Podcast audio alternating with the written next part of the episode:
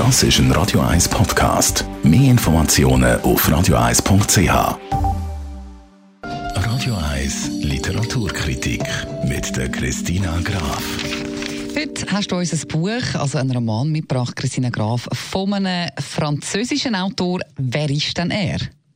Der Patrick Modiano ist nicht irgendein französischer Schriftsteller, sondern seit 2014 stolzer Träger vom Literaturnobelpreis. Mittlerweile ist er 75 Jahre alt und sein neuester Roman ist brandaktuell jetzt auf Deutsch erschienen. Unsichtbare Tinte, das ist sein 29. Roman und trotz dem Titel Unsichtbare Tinte findet man im Buch eine spannende Detektivgeschichte oder einen Detektivroman.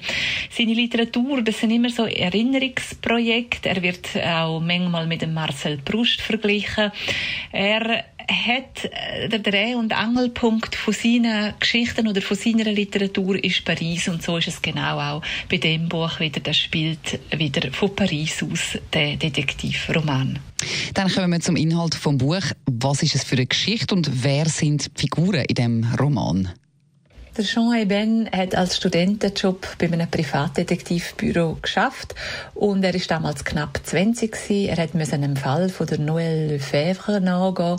Die ist verschwunden, niemand hat sie mehr gefunden und er hat aus irgendwelchen Gründen hat er das Dossier damals heimlich mitgehen lassen und erinnert sich jetzt viele viele Jahre später wieder dran und fängt an wieder recherchieren, zum Beispiel den Kontakt von damals oder auch den komischen, geheimnisvollen Satz von ihr, wo sie geschrieben hat, wenn ich gewusst hätte.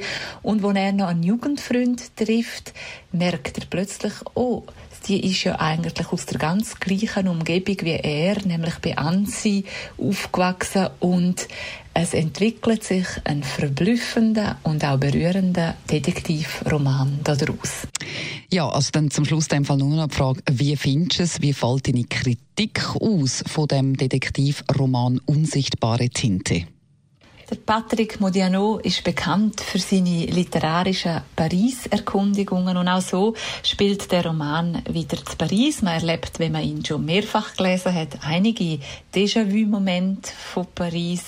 Er hat natürlich, er ist nicht um einen sonst äh, Literaturnobelpreisträger. Man trifft eine brillante Sprache, also einen brillanten, knappen Stil, glasklar formuliert ist alles.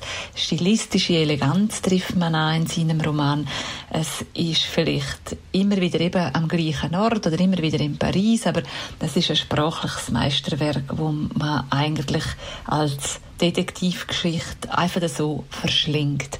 Also eine absolute Leseempfehlung für den brandaktuellen Roman. Tönt begeistert, also eine Empfehlung von der Christina Graf. Unsichtbare Tinte vom Patrick Modiano. Sie findet alle Literaturkritiken übrigens zum im Ruhe nachlesen noch einmal als Podcast auf radio1.ch.